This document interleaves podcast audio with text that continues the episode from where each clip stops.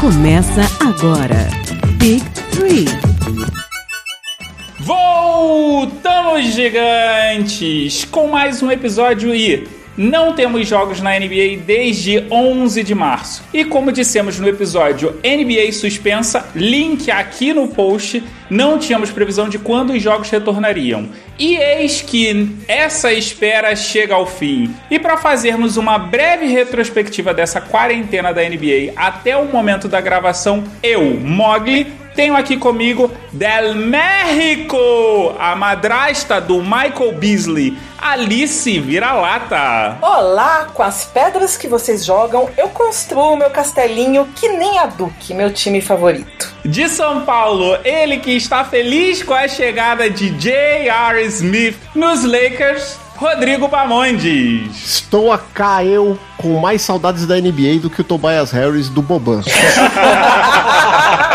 Daquele lugar muitas vezes confundido com o inferno, o Rio de Janeiro, o Luca Lover, Cadu Lopes. A bolha vai estourar ou vai resistir?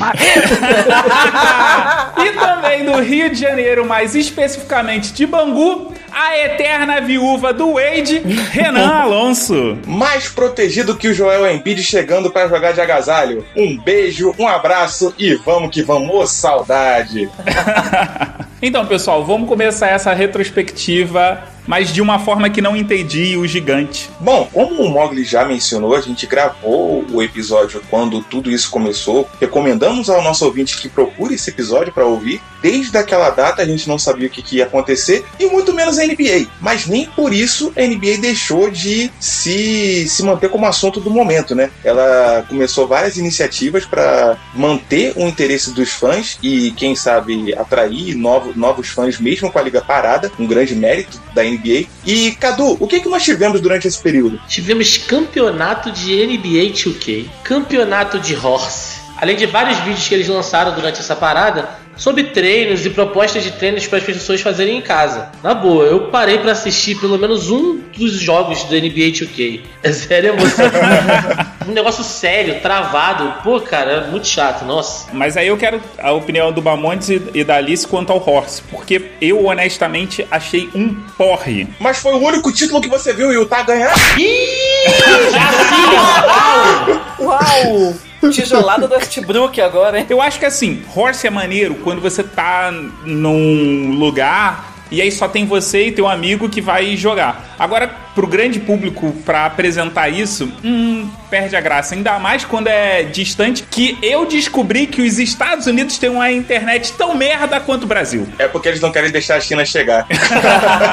para contextualizar o ouvinte, o vencedor do torneio de NBA 2K foi o Devin Booker e o vencedor do campeonato de Horse, como a gente já falou, foi o Mike Conley. O torneio de Horse, ele faz muito sentido quando estamos próximos, né? Do jeito como ficou, realmente eu tive sono. Horse para mim não foi viável. O NBA 2K cheguei a ver, mas é como vocês falaram, o pessoal é muito travado, muito desanimado, tem a restrição que os caras não podem estar tá bebendo, não podem estar tá falando palavrão. E também no meu caso, gente, a ESPN Latam, eu confesso que eu não curto muito, eu não sei se vocês já viram, mas a narração, eu acho que é do Carlos, que é o principal, e com os dois tiozões lá, e daquele jogador argentino que foi lá, que eu esqueci o nome, que foi lá do Spurs. Eu não curto. É muito velório, gente. Do Escola? Não lembro se é ele. Não. Fabrício Alberto. É o Fabrício, é o Alberto, exatamente. Mas é um desânimo danado, até quando eu passo os jogos, tá passando os jogos antigos e tal, eu tava vendo Lakers e Filadélfia maravilhoso, mas tem aquele desânimo na narração, porque assim, tem aquele estereótipo, tá? Só quem tem alegria na voz é brasileiro. Então eu vejo vocês falando, ah, o Romulo Mendonça grita, eu até retuitei uma parada, quando o Mahomes fizer um passe lá para trás, ele vai gritar tudo, né, falando um pouquinho de NFL, e assim, eu fico assim, ah, porque é muito desanimado, e eu acho que esse formato não deu certo. Alice, deixa eu te fazer uma pergunta aqui, no momento que você tá falando desse ânimo aí. Você assistiu NBA no Space? Só os loucos sabem. O arremesso de três. Puta.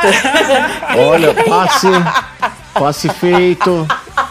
E assista aqui no Space. Assim mesmo. Eu admito que hoje eu sinto maior saudade dessa galera. Puta que. E teve uma vez que caiu, né? Eu tava. O que eu tenho, né? A assinatura do Watch, do Watch lá da NBA. E caiu a transmissão do narrador, então ficou assim: passe, bola, sexta. E o puta que pariu.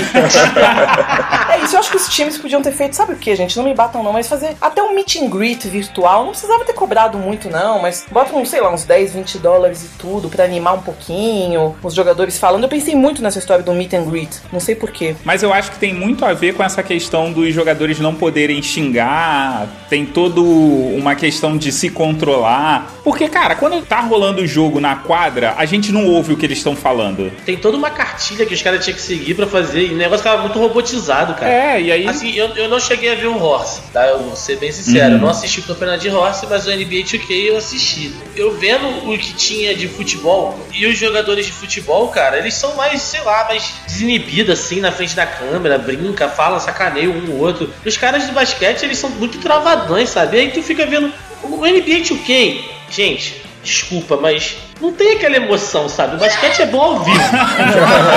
Pô, eu gosto de jogar, mas o negócio é bom ao vivo. Não tem aquela mesma emoção. Não, sem contar que assim, você sabe que o cara não teve aquela ideia de fazer aquela jogada ali. Foi tipo, ele executou uns comandos. Na vida real, o cara, porra, pira na hora e faz as coisas. É. E aquilo, né? A pandemia fez todo mundo virar blogueirinho e por aí vai. Eu e Morgan damos aula, a gente virou youtuber. Nisso ela errou. Mas teve outras coisas em que ela acertou, né? É, ela acertou, inclusive, liberando o League Pass. E os jogos e históricos. liberando os jogos clássicos no YouTube. Foi uma sacada genial. Assisti vários. Eu me diverti muito assistindo esses jogos históricos, descobrindo outras coisas. Vou fazer uma pergunta pra vocês. Dos jogos históricos, qual que vocês mais gostaram de assistir desses que passaram de volta? Vou acusar o golpe, por mais que eu tenha gostado de ver o New York Knicks jogando bem, coisa que eu nunca vi na vida. Hum, muito obrigada. Eu adorei ter visto isso, mas adorei me arrepiar de novo vendo o Ray Allen matando aquela bola contra os Spurs de novo. Foi ontem, mas eu adorei ver de novo. Adorei. Por mim eu via de novo, de novo, de novo. O Knicks, né, cara? A gente até se impressiona quando fala de jogar do Knicks jogando bem, né, cara? Ninguém acredita. Mas existiu isso em algum passado. Parece que foi no milênio passado, né? Com essa alfinetada, estamos a zero programas sem falar mal do Knicks. Exatamente isso que eu tava pensando aqui. Eu ia falar, calma, Alice, calma, Alice, que a gente vai dar uma alfinetada no Knicks, mas já foi. O último que eu assisti na ESPN que passou foi um especial sobre 70 e pouco, do Knicks, inclusive, quando ele ganhou o primeiro e o segundo título. Que eu achei muito legal ainda ver, é ver o Phil Jackson jogando, né, inclusive. é aquela coisa que você nem pensa, né? O cara, poxa, ele tem 11 títulos como técnico e mais dois como jogador. Que coisa maluca. pra mim, o melhor jogo foi o Dallas de 2011. Eu também vou acusar o golpe porque, pô, não tem como não, cara. É, ver o Novinsky, porra, escorreu várias lágrimas. Que saudade do meu ex. Mark Cuban sem pintar cabelo, né, Cadu? É, cara, pô, coisa maravilhosa. E pra você, Alice, qual foi o melhor jogo? Não vou ser clubista, não. Foi esse que eu vi tem acho que uns dois, três dias. A final lá de que eu falei Philadelphia Lakers 2001, maravilhosa, né? Ah, eu sempre me emociono com o Iverson, gente, sabe? Sempre. Saudade do que a gente não viveu. Aqui tem informação! Daquele time do Dallas de 2011, se eu não me engano, o único jogador que ainda não se aposentou é o Tyson Chandler. Verdade. E o jogador da classe mais velha na liga neste momento, com a aposentadoria do Vice Carter. Verdade. Eu assisti vários desses jogos, assisti muito Lakers e Celtics, porque vocês sabem como eu tenho paixão de Lakers e Celtics. O nome disso é sadomasoquismo, Bamone. E antes de passar a bola pro Mogli, eu queria mandar um, um beijo pra iniciativa da NBA de postar vídeos de exercícios durante a quarentena, porque eu me animei, eu fiz vários exercícios que eles sugeriram e fiquei gordo. Nada representa a quarentena mais do que isso. Eu não curto muito essa coisa de rever, até porque se eu fosse rever, eu, eu iria acusar o golpe feito Cadu e Renan aqui. Só tem um detalhe: a gente viu nosso time campeão.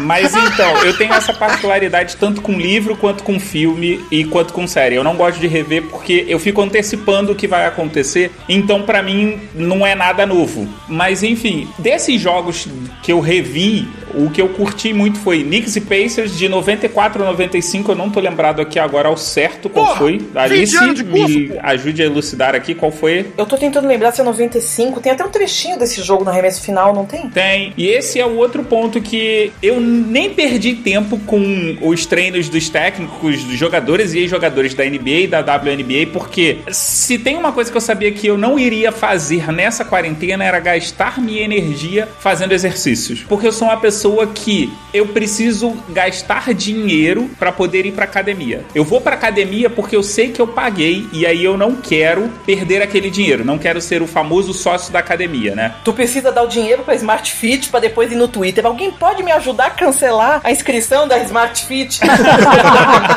Mas assim, eu curti muito rever alguns jogos pela perspectiva do The Last Dance. Porque ele não passou o jogo todo, você sabe o resultado, mas ele vai falar pontualmente de alguma coisa. E isso para mim é extremamente interessante, porque ele vai trazer o passado e vai te entregar uma perspectiva nova e vai andar com aquilo. Eu gosto muito disso. Inclusive, a gente tem um episódio aqui com a Alice e com o Bamonte que se chama The Last Dance, que também tá aqui no link do post. Se o ouvinte quiser, se o gigante quiser, é só dar uma ouvida lá. Mas não só de flores foram feitas nessa quarentena, né, cara? A gente também teve alguns jogadores que deram um susto na galera. Como a gente já salientou no nosso último episódio mensal, o Rudy Gobert foi o primeiro atleta diagnosticado positivo para a Covid e, junto com ele, seu colega Donovan Mitchell, do Utah. Depois tivemos Christian Wood, do Detroit. Do Brooklyn Nets, a gente teve Kevin Durant, Spencer Dinwiddie, DeAndre Jordan e o recém-contratado Michael Beasley. Tivemos Marcus Smart, do Boston, o dono do New York, James Dolan. Não morreu, infelizmente. Né? Eu acho que o maior serviço que a Covid podia fazer pro Knicks era matar o Dolan. Nossa senhora! Se já fizesse o suficiente pro Dolan ficar fora do Madison Square Garden e voltar o, o, o Spike Lee, já seria muito, mas infelizmente. Além deles, tivemos o técnico Michael Malone e o atleta Nikola Jokic do Denver. Depois, Malcolm Brogdon do Indiana, Jabari Parker, Buddy Hield, Alex Len do Sacramento, Derek Jones Jr. do Miami e o último, o último eu digo na data que a gente tá gravando, Russell Westbrook do Houston. Olha só, dois aí poderiam nem voltar, né? Jabari Parker é jogador. Polêmica! E tem um outro aí, eu não preciso, nem gosto de citar o nome dele, mas eu vou manter minha meta. Westbrook, não volta não, não tá fazendo diferença. Especulou-se aí que Harden poderia não se juntar aos jogadores em Orlando, mas tanto ele quanto o Westbrook vão se juntar e vão seguir os protocolos de isolamento. Seguir os protocolos é por sua conta.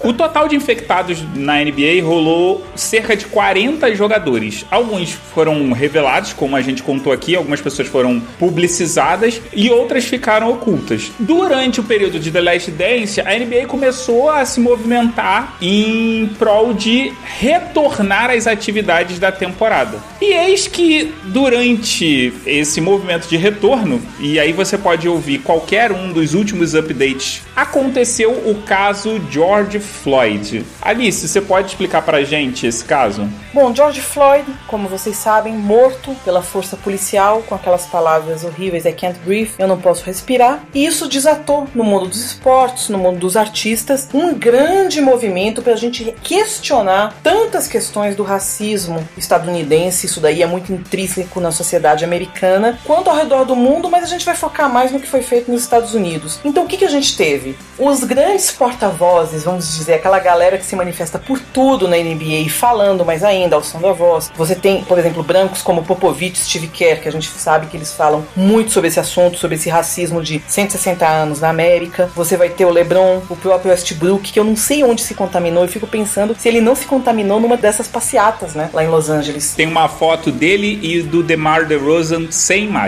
Putz, Encerra o meu caso aqui. só vi quando ele tava com aquela bandana de gangue, mas porra. E fora que o Demar é meio grupo de risco, porque é uma coisa que não é dita, mas tem a possibilidade dele ser portador de lúpus, que é uma doença autoimune gravíssima. A mãe dele tem, e muito se questiona se o DeRozan tem também. Então, porra, que notícia essa foto. É, essa questão da, da- do George Floyd né, é, é interessante a gente ver como funciona. né? É, é de cultura norte-americana, sabe? Os jogadores eles estão sempre é, se re- rebelando em relação a essa, essa questão do racismo que está sempre acontecendo. Eles são sempre bem ativos em relação a isso.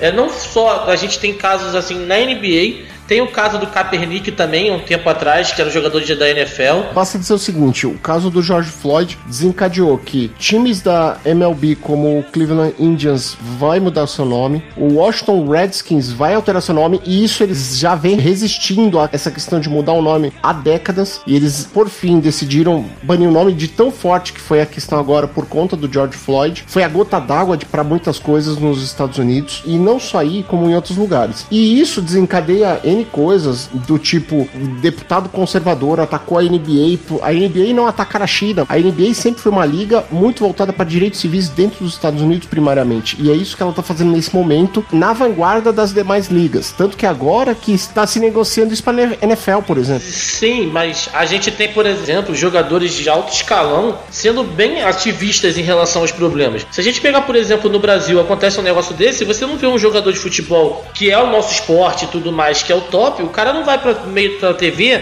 fazer protesto contra aquilo, entendeu? Errou. Não vem hoje em dia. Mas não é, vem, exatamente depois isso. Dos, dos 90 para cá. É exatamente isso que o Balmonte está falando. Você tem uma questão de hoje em dia os atletas brasileiros eles não têm uma consciência de classe como tinha na década de 80, 70. A democracia corintiana, né? Exatamente. Mas aí com a, a morte do George Floyd e todos os protestos acabou surgindo o Black Lives Matter e a NBA e agora eu vou colocar muitas aspas aqui decidiu aderir com muitas aspas nesse aderir o movimento Black Lives Matter. Por que eu coloco muitas aspas nesse aderir? Porque inicialmente a NBA não queria, mas os jogadores foram muito fortes e contundentes nessa questão, porque até o Kyrie Irving ele liderou o um movimento para barrar essa volta da NBA, porque muita gente acredita que com essa volta você pode acabar enfraquecendo o, o movimento social do Black Lives Matter. Seria uma questão de você tirar o foco, né? De uma coisa que tá muito nítida, tá muito presente, e você voltar com o campeonato esportivo seria você desviar a atenção. E como o Mogli bem falou, a NBA acabou aderindo um, um movimento que se faz muito presente no momento de agora, muito atual, e por mais que a gente faça essas ressalvas, é um ponto fora da curva. Eu não consigo imaginar uma liga se posicionando dessa maneira. Para vocês terem uma ideia, a WNBA tem uma dona de time que escreveu uma carta para a liga dizendo que era contra a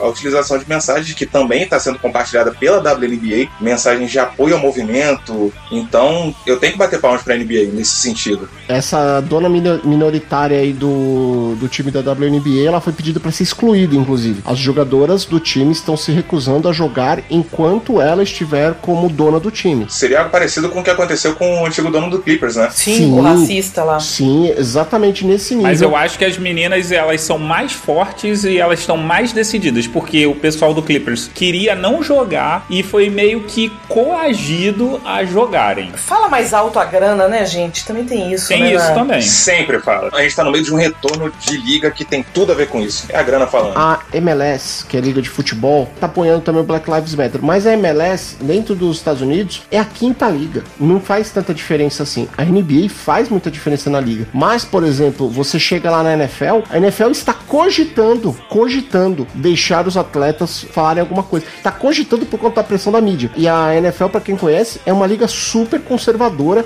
Ela é tão conservadora que você não pode nem ajoelhar no hino nacional. pra vocês verem a diferença, a NFL está sendo pressionada muito por conta da visão da NBA. E a NBA é claro, tem críticas com relação a ela, mas em termos de direitos civis dentro dos Estados Unidos, a NBA é exemplo. E uma coisa que é muito forte na NBA também é a Liga Associação dos Jogadores, né? Sim. Presidida pelo Chris Paul. O Chris Paul é um cara muito politizado, muito incisivo. O que ele tem de pequeno, ele tem de briguento. Inclusive rola muita piada, né? As piadas do telefone, né? Ele é chato pra caramba também, né, cara? Por isso que ele é tido como o chato da NBA, né? Toda vez que tem alguma confusão, tá o Chris Paul ali no meio. De algum jeito ele tá ali, ó. Mas isso, nesse ponto de vista, é importante ele ser assim, né, cara? É, quando colocou aquela hotline, né, na bolha, os jogadores ligarem dedurando um outro, é só você ver, assim, quando tem um post do Oji que tá preso, ou do Chance Charanha, você vê só os replies, assim, quando o Chance botou essa semana, não, porque teve uma ligação da hotline, e tem tudo meme com a cara do Chris Paul. Caraca. E até pegando o gancho que a Alice deixou a respeito da associação dos jogadores, o Irving, por questão de lesão, ele já tá fora, não retorna para essa temporada, e ele foi uma voz muito ativa, na, não só com relação ao movimento Black Lives Matter, mas também com relação aos jogadores. Para que a NBA chegasse nesse retorno, houve muita conversa entre a NBA, os donos de times e os jogadores. E o Kyrie levantou questões importantes sobre como seria a rotina dentro da bolha, se a bolha é segura, se haveria um ambiente saudável para o retorno dos jogadores e a questão de, da luta racial, se o retorno da NBA seria viável ou não. O que foi um ponto muito interessante para um cara que defende terra plana. Caralho. Ele é muito amigo do Redick, né? Então tem um podcast que eles ficam falando de dinossauros e terra plana, assim, você se caca de rir, porque o Redick é mó debochado, né? Fica dando a corda, mas diga aí, fala aí um pouquinho disso. Gente, até aí o Shaq é terraplanista também. Não vamos falar mal do Shaq aqui nesse programa. O Shaq é intocável, gente. aqui a gente fala mal do Westbrook, Alice, perdão, mas do Knicks também, não tem como falar bem. Mas até eu, Cado, falo mal do Knicks. Mas então, a questão em si é que a NBA cedeu e acabou liberando que os jogadores pudessem usar algumas frases ou palavras acima dos nomes na camisa. Alguns jogadores vão poder usar essas palavras, alguns jogadores não vão poder usar essas palavras. Vocês têm alguma palavra ou frase que chamou mais a atenção de vocês de todas essas? Acho que são um total de 32 ou 40 palavras. São 32 dentre frases e palavras. Eu achei legal porque não é só a questão racial, né, cara? É, tem várias pessoas que, que reclamam, no caso, são caras que vêm de fora que se sentem excluídos dentro do como povo americano. Você vê os europeus, os caras que vêm da Sérvia, de Lituânia, de sei lá o que, tem uns caras que estão colocando umas frases em relação a isso. Com relação a atletas estrangeiros, vou citar o exemplo do Pat Mills, do San Antonio Spurs, desse restante de temporada. Todo o salário dele vai ser revertido para uma instituição de que luta pela igualdade racial na Austrália, porque ele é australiano. Isso é sensacional, muito mais assim do que usar frases. Alguns, alguns atletas, como o próprio LeBron James, se manifestou dizendo que não usaria, mas não porque ele não concorda, mas ele acredita que ele tem que fazer mais do que usar só frases e passar mensagens. Ai, ai, não falo nem nada, viu, minha gente? Senão não vai ser pedra para construir castelo, vai ser um reino. A notícia de hoje, quentinha, é que a Associação dos Jogadores vai fazer uma parceria com a linha de roupas de Ken, do tijoleiro Westbrook, para poder fazer camisetas para os jogadores das frases que não foram aprovadas. Como eu não posso respirar, reforma na polícia, power to the people, equalidade. Eu vou jogar uma pergunta aqui que vai gerar uma treta. Mas essas 32 frases e palavras não pareceu muito um. Olha, eu quero que coloque essa frase, eu quero que coloque essa outra, essa outra, essa outra também. Aí todo mundo falou assim: caralho, vamos colocar logo tudo, que aí a gente acalma todo mundo? Eu imagino que a liga falou assim: olha, tem vários jogadores querendo falar de outras coisas, que nem o, o Cadu citou, fora dos Estados Unidos, etc. Eles tentaram pegar frases que atendam o público americano e eu acho que eles tentaram evitar saias justas com um dos principais mercados. Tanto é que é isso que os conservadores estão batendo em cima da NBA. Por que, que ele não liberou qualquer frase? Porque eles entenderam que corre o risco de ter algum tipo de problema, principalmente se alguém colocar alguma coisa ou com relação à China ou até com relação a uma frase que nem aquela situação da polícia, reforma na polícia. Mas então, Bamondes, o que você tá falando não derruba o que eu disse. O que eu acho é que houveram tantas sugestões que a NBA falou: olha, essas aqui a gente não consegue deixar passar porque N motivos, não vou entrar aqui no caso porque provavelmente é dinheiro envolvido. E falou: ah, todos esses aqui a gente consegue aplacar a, a ansiedade dos jogadores. E lançou. Concordo que foi assim, tipo, ó, para não deixar os caras totalmente insatisfeitos, vamos deixar meio insatisfeito, faz a, a maioria, porque algumas frases, inclusive, servem para os jogadores europeus, sérvios, enfim. Não tem nenhuma frase sobre a questão da Turquia, mas o Enes Kanter, por exemplo, ele fala muito comedido, mas ele fala as questões dele lá com relação à Turquia. Muito. O Canter é, é irmão meu e ele fala muito sobre a ditadura lá. O pai dele foi preso um tempão, então ele é muito explícito, né, acerca disso. Até porque o Enes Kanter já é um cara que sofre tanta represália do país dele. Você censurá-lo de alguma forma, nossa senhora, pessoa sofrida. É, ele é cidadão- vai ser cidadão americano no que vem, né? Então ele tá torcendo por isso. E ele vai em tudo que é jornal falar da Turquia e tal. CNN. Como é que é o negócio? Não CNN não, né? gente? Lá não dá, mas. NBC e tudo. O Enes Kanter é tão ativo que, por exemplo, o hoje foi suspenso porque ele fez uma resposta, falar assim, uma resposta bem direta pro congressista conservador, é, usando o e-mail da, da ESPN, e por conta disso ele foi suspenso. E vários jogadores, incluindo o Enes Kanter, apoiaram a questão do hoje, e inclusive vários fãs da liga. Pamondes, aproveita que você já tá falando aí do UJ e explica pra gente como é que é que vai ser esse retorno da temporada. Como é que é esse novo formato? A liga vai retornar a partir do dia 22 com jogos de aquecimento, três jogos para cada time até o dia 28 de julho. A partir do dia 30 de julho começam o reinício da temporada regular com oito jogos para os times se classificarem. Esses jogos vão até dia 14, 15 e 16, caso necessário, teria uma repescagem e dia 17 de agosto tem o início dos playoffs. E caso vocês desejem mais detalhes sobre isso, tem um episódio que estará linkado no post. Exato. Eu basicamente achei que esses 22 times é uma exceção muito grande, porque tem muito time que tem que ganhar quase tudo e torcer pro quem tá classificado na oitava posição perder pra caramba para que ele talvez possa se classificar. Eu acho que, sinceramente, eles chegaram no número de 22 porque foi o seguinte: menos que isso, eles iam eliminar qualquer necessidade de de eliminatórias na Conferência Leste. É, no leste você tem uma coisa muito protocolo, né? Você tem oito times supostamente classificados e você tem o nono lugar, o Washington Wizards, tentando arrancar a vaga de alguém aí. Exato. É, mas tá muito longe aqui. Não sei como é que vai ser. Tô vendo aqui, até tá com 24 vitórias, né? Sim, exato. E o Orlando, que é o oitavo, 30. Não, então, são seis jogos de diferença e ele vai ter que ganhar todos praticamente e torcer para que o Orlando ganhe só dois no máximo. Exato. E aí eles vão estar empatados. Pra ser bem honesto, cara, eu acho que pouco vai mudar. né? Sim. Eu acho que as únicas posições que vão mudar são as posições internas do playoff, né? Tipo assim, do oitavo até o primeiro pode ser, mas eu também acho muito difícil. No Oeste, talvez você tenha uma mudança, mas eu também acho muito difícil. Por exemplo, o Portland, que tá em nono lugar, tá com 29 vitórias contra 32 do Memphis. Então ele tá a três vitórias de diferença. Talvez role isso, mas talvez não role. Eu só preciso saber se o Jamoran vai soltar a bola ou vai jogar sozinho. Gente, esses times estão todos frios. Muitos deles estão com várias perdas. O Lakers, por exemplo, teve que contratar o J.R. Smith.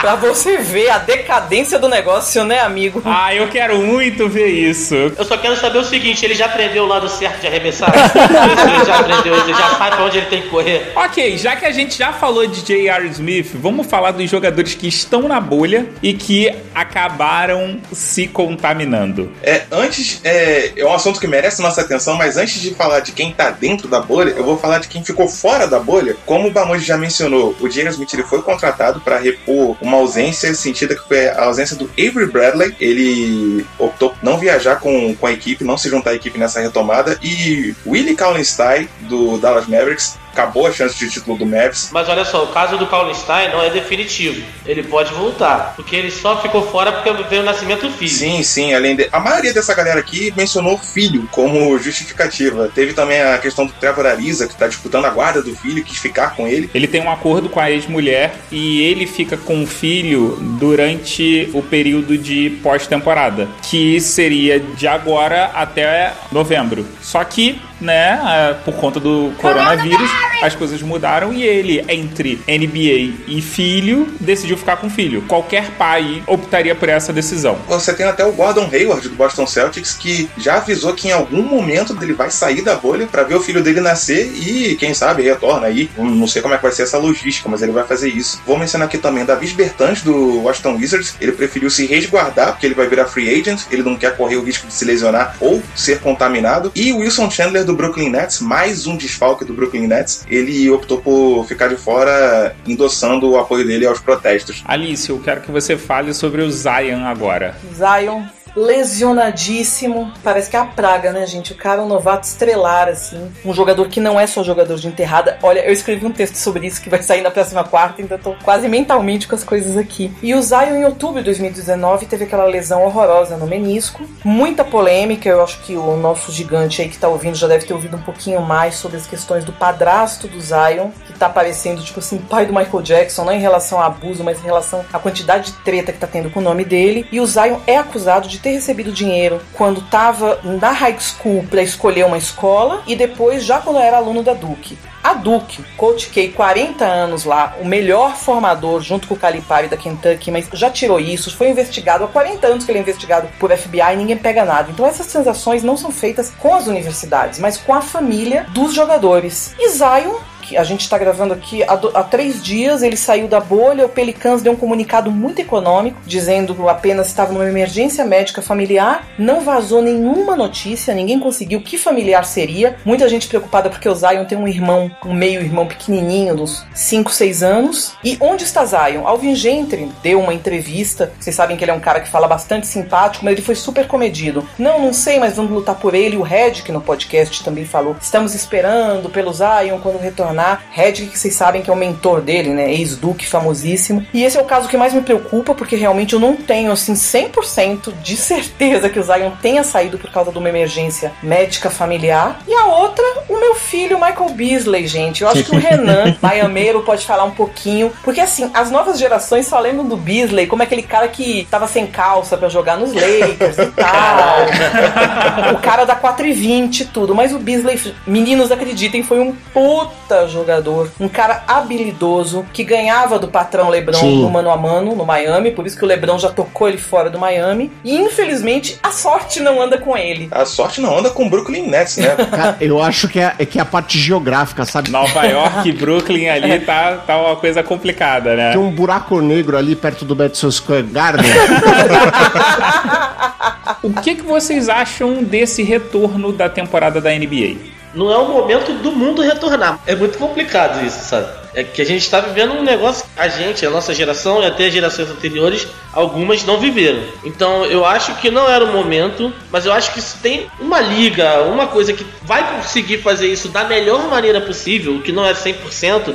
São ligas norte-americanas, sabe? Os caras eles têm a estrutura para fazer isso. A gente não conseguiria montar uma estrutura como eles estão montando essa bolha lá nos Estados Unidos, cara. Cara, os caras estão levando a quadra, os times estão levando a quadra deles. Os caras estão fechados de uma maneira incrível. Não é o momento, mas eu acho que se tem alguém que tá pronto pra fazer isso, são eles, sabe? Eu vou concordar com você com relação a não é o momento. O, o esporte, por mais que a gente ame assistir, falar sobre a NBA, mas é uma parada supérflua nesse momento. Total. Mas com relação a lugar certo e estrutura, há muitas ressalvas com relação a isso, com relação à estrutura. Até então, no momento que a gente está gravando esse episódio, teve dois testes positivos de jogadores que já estão inseridos na bolha. Ou seja, eles levaram Covid para lá, eles contraíram Covid lá e essa é uma das muitas questões que surgem quando a gente está lutando contra um inimigo invisível, né? O mundo todo tá, tá tentando dar conta disso. E com relação às instalações, há certas ressalvas. Alguns jogadores publicaram vídeos reclamando da comida, das instalações, e eu mesmo fiquei surpreso, cara. Pra mim, acabou o mito da Disney. A Disney, cara, pelo amor de Deus. Teve a polêmica com as garotas da WNBA também, que tava vendo a comida que tava chegando pra elas era zoadaça, cara. Pelo menos teve fotos, assim, imagens. Pô, dava, dava raiva, cara. Tipo, o bagulho tava sendo jogado pras meninas, sabe? É um bagulho bem zoado. Eu concordo com as críticas em relação ao momento, não é o momento de voltar. A Flórida foi escolhida para voltar porque o governador da Flórida bancou a abertura dos esportes lá. Então todas as principais ligas acabaram migrando para lá. E no momento, a Flórida é um dos principais focos de Covid nos Estados Unidos, justamente por ele não ter feito um, um- um fechamento adequado. Imagina o seguinte: eles estão numa bolha, com todo mundo se contaminando em Covid por fora. Então imagina, um jogador chega, pega um táxi para ir até a bolha. Nessa ida, ele pode pegar o Covid dentro do táxi.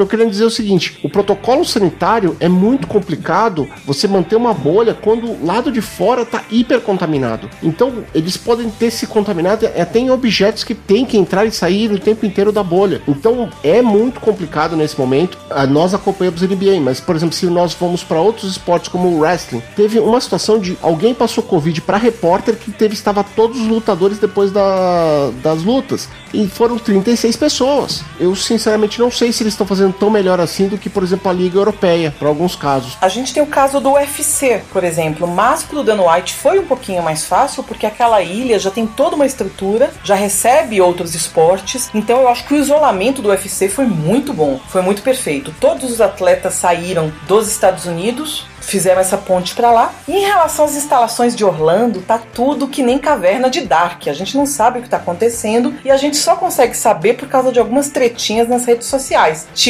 foi aniversário do Lillard, o CJ McCollum colocou uma foto que decorou o quarto do Lillard. Que bonitinho, que fofinho.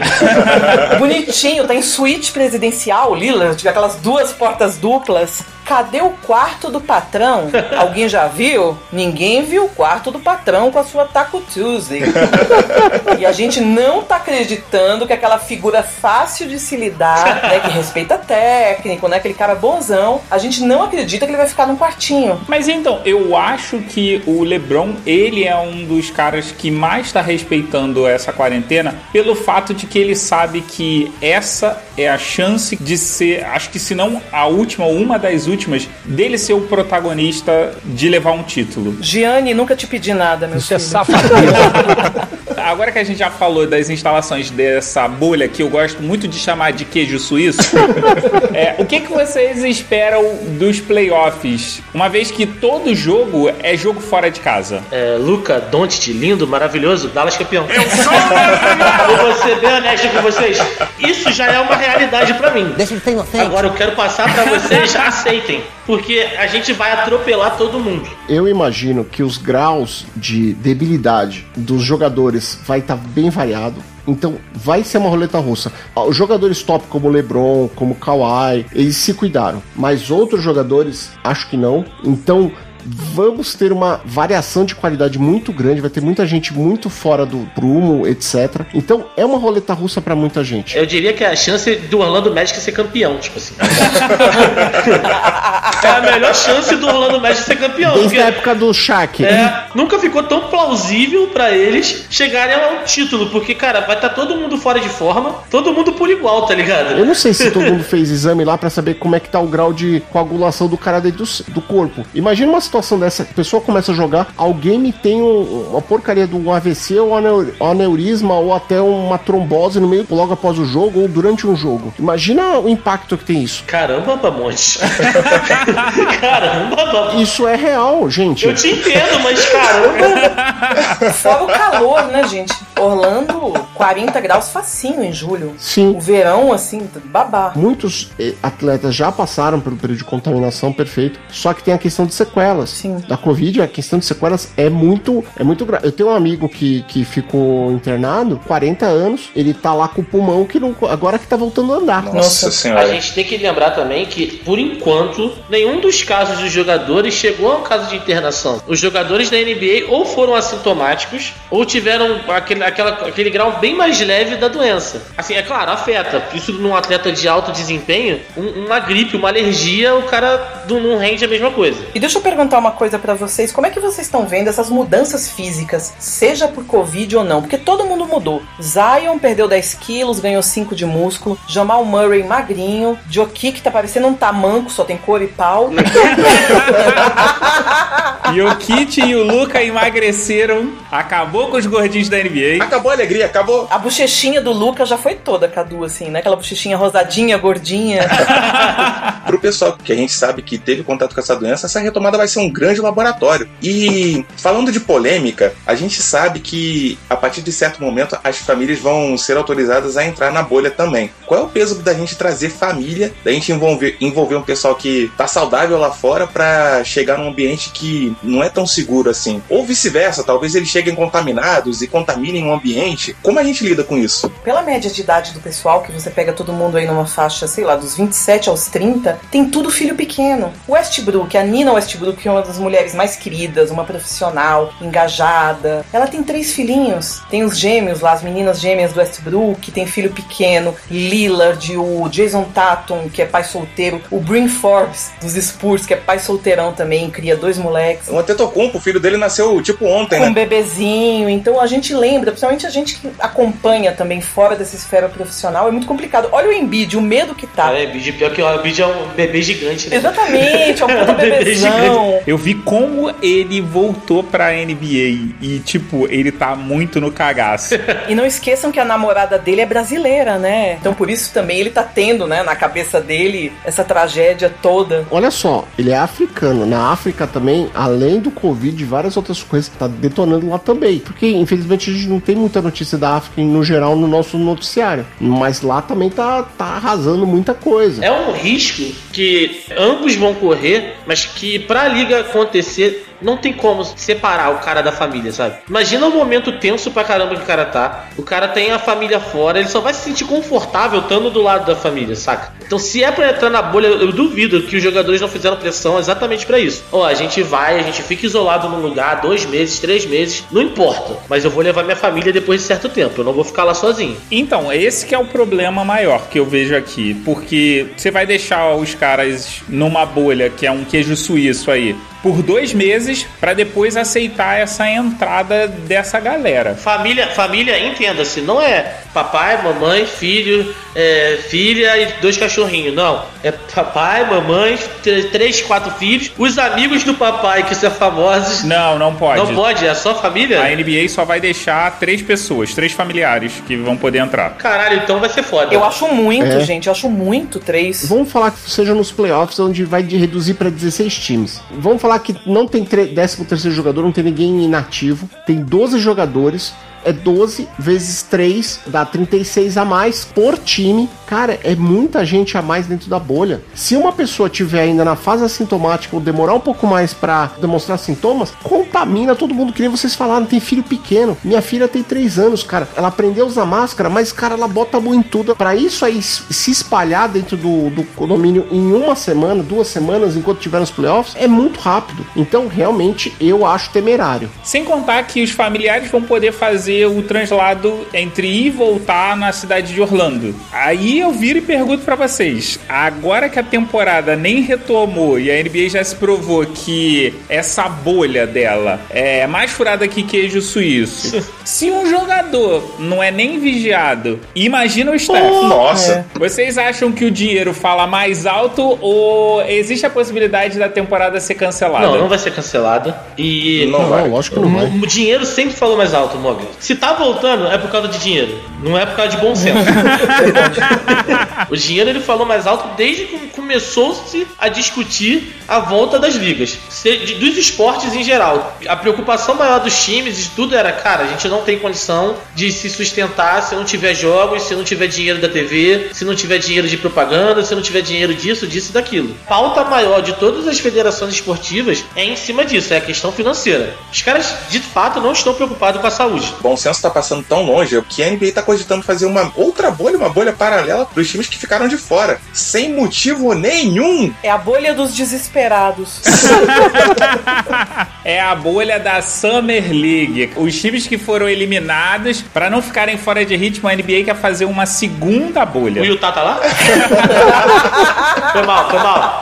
Farpas. A NBA está oficializando uma segunda divisão temporária, mas é uma segunda divisão, cara. Olha só, a gente sempre falou das ligas americanas por elas não terem segunda divisão, não ter rebaixamento e nada do tipo. Mas efetivamente o que está acontecendo agora é esses times não se classificaram, eles vão formar um segundo pelotão, uma segunda divisão, de tão desesperado que eles estão para ter jogo transmitido, seja para Nova York, seja pro, pro próprio Golden State Warriors que ficou fora aí porque foi um ano muito ruim para eles. Mas, Obamodes, eu vejo mais isso como uma necessidade da liga de fazer com que esses times joguem do que dos próprios times. Porque, por exemplo, o Golden State Warriors, quando começou a quarentena, eles jogaram a toalha e eles falaram assim: olha, acabou a temporada pra gente, a gente não vai voltar mesmo, e eles meio que falaram: foda-se. Só que o que aconteceu foi que a liga sentiu muito isso. A liga sentiu a- o Golden State Warriors ter falado nisso e por isso chamou a atenção.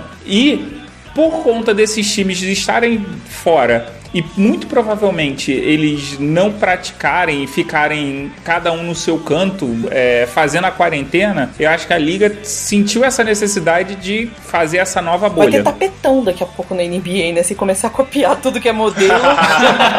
e eu queria perguntar pra vocês uma coisa. É um assunto muito delicado, eu consigo falar bem nisso, mas eu noto muito pudor quando a gente fala. Sobretudo assim, quando você tá no Twitter da NBA, quando tem mulheres e tudo. Vocês acham que essa bolha tá 100% uma redoma como os terraplanistas acreditam? Ou tá o queijo suíço do Mogli em relação ao que o Pat Riley chamava lá no Lakers dos anos 80, excesso de bagagem? Eita. Ou seja, os fretes, as namoradas. Vocês acham que Todos aqueles homens estão juntos lá, não tá passando nenhuma binha aleatória que faz um comércio aí corporal, não tá entrando. Gente, vamos ser adulto. Eu tenho pânico, Não, direto. pânico desse assunto.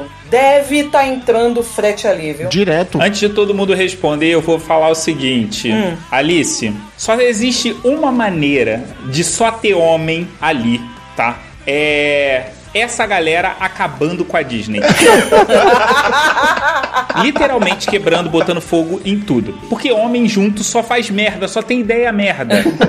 O, o, Mog- o Mogli roubou, a minha- roubou a minha fala. Era isso que eu ia falar. Junta muito homem junto, só, só, pode, só pode dar errado. Cara, se não acontecer isso, significa que entrou mulher nessa parada. E o Dwight Howard não pode dar conta de todo mundo também, né?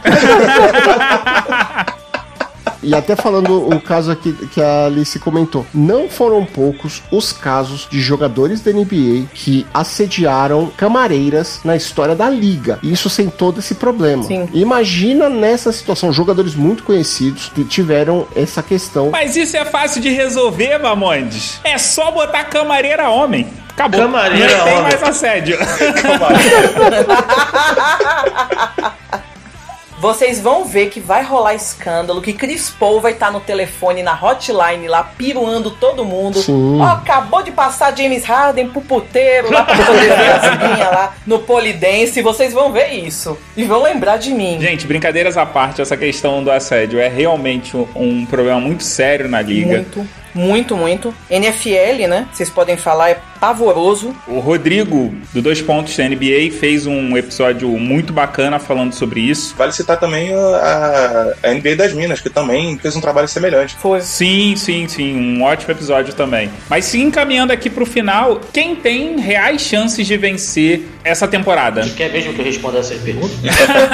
Se tem uma pessoa que não vai ficar em cima do muro, é o Cadu. Ó, vou dar dois times que eu acho que tem condição. O primeiro de ser vice, o segundo de ser campeão. Então, pra ser vice, o Clippers. Eu acho que é um time que já vinha bem forte, eu acho que é um time que tem grande chance de ser campeão. Eu acreditava no Clippers vindo pra título, só que aí agora eu acredito no Dallas, porque eu sou isso. Eu sou clubista e é Dallas campeão, cara. Sem sacanagem, tô falando muito sério. Mas o Clippers não pode ser vice do Dallas. Pra você ver o devaneio. Esse aí sabe tudo de NBA. O devaneio do torcedor. É, é porque eu fiquei emocionado. Eu tô falando das finais da NBA, não das finais de conferência. Então a final vai ser Dallas e Miami e Dallas ganha de novo. Caraca, meu irmão, olha esse cara. Renan, já que ele fez a provocação direta, diz aí você quem que você acha que vai ser o campeão e o vice-campeão. Pra não deixar o Cadu na mão, eu vou de clubismo também, eu vou defender o meu Miami contra tudo e contra todos, mas brincadeiras à parte, eu acho que o conjunto vai falar muito alto nessa volta, tá todo mundo votando frio, muito frio, e eu consigo imaginar o meu Miami finalista, e quem sabe, vou, vou meter o louco, vou meter o meu Miami finalista, mas caindo para o Oeste, vou me comprometer aqui, vou no meu devaneio, mas eu acho o Clippers um, um time mentalmente muito forte, provou isso ao longo da temporada. Acho pouco provável que ele sofra pressão, pressão que eu digo mental. Física eu nem, nem, nem comento, mas eu acho que é um time que não vai sentir isso. Eu acho um time gelado e muito focado. Eu vejo o Clippers favorito. Claro que muita coisa pode acontecer, mas meu palpite seria esse: Clippers. Alice, Queria muito ver o Miami na final, muito porque eu acho que Coach Spo com Jimmy Butler, com aquele novato lá com o Hero, eu acho que o time tá jogando bem. Tem o Bucks, que eu fico pensando, mas o Bucks tá perdendo muito gás. Não sei se vocês notaram isso, nos jogos aí de fevereiro e março, eles estavam perdendo gás. Você via que tinha aquela falta de ânimo e o Bledsoe tá fora, a gente não sabe quanto tempo também, né? Bledsoe também tá contaminado. A suspensão foi um descanso, né? Né? Sim, certeza. Eu vou no Clippers campeão, porque eu acho que o robô Kawhi já conseguiu fazer muito e é um jogo que eu choro de ver. É aquelas finais Filadélfia com Toronto, porque eu queria muito que aquele Filadélfia do Butler, do Redick, do Embiid passasse ano passado. Eu adorava aquele time, mas eu vou no Clippers, porque eu acho que o Lakers vai morrer na praia. J.R. Smith, volta pro teu brega. Bamontes, agora fala você, já que J.R. Smith foi ressuscitado aí.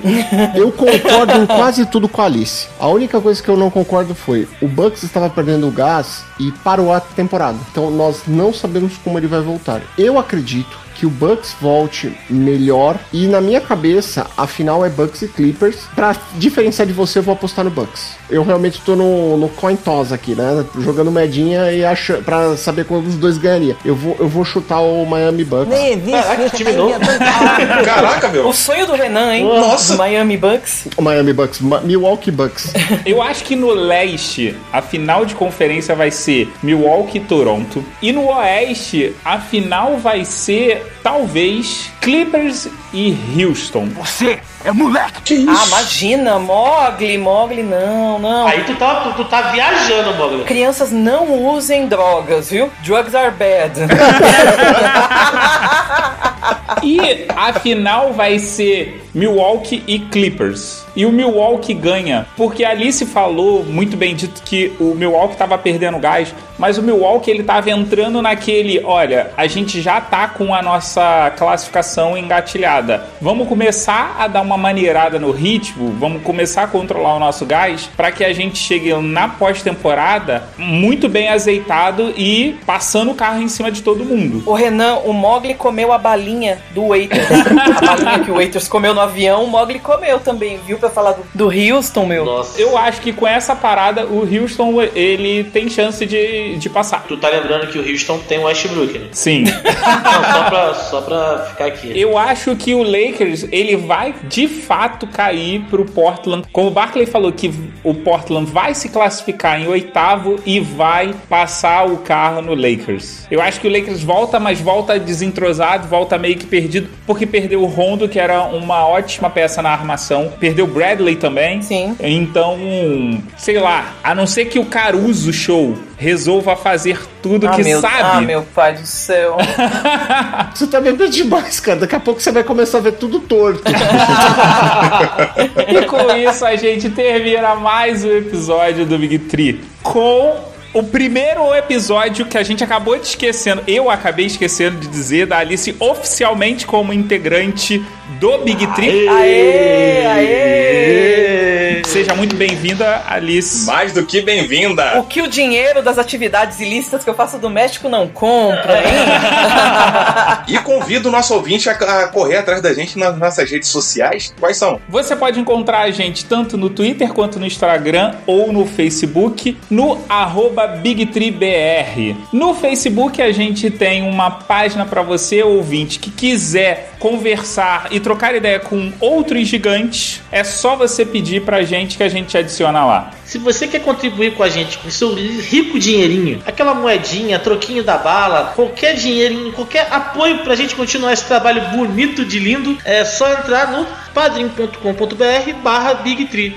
Big Tree BIG3. Se você quiser dar uma olhada no podcast de fãs para fãs, bigtree.com.br, minhas redes sociais, Instagram e Twitter, porque o Facebook tô achando um porre, Alice Virada. e você nos encontra nos principais agregadores, na Apple Store, no Spotify ou então no seu agregador diretamente pelo site lá do Big Tree. Você se inscreve lá pelo RSS.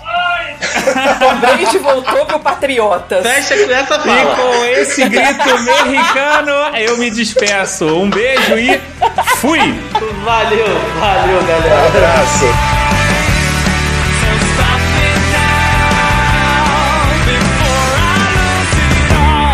Leo Mogli Edições.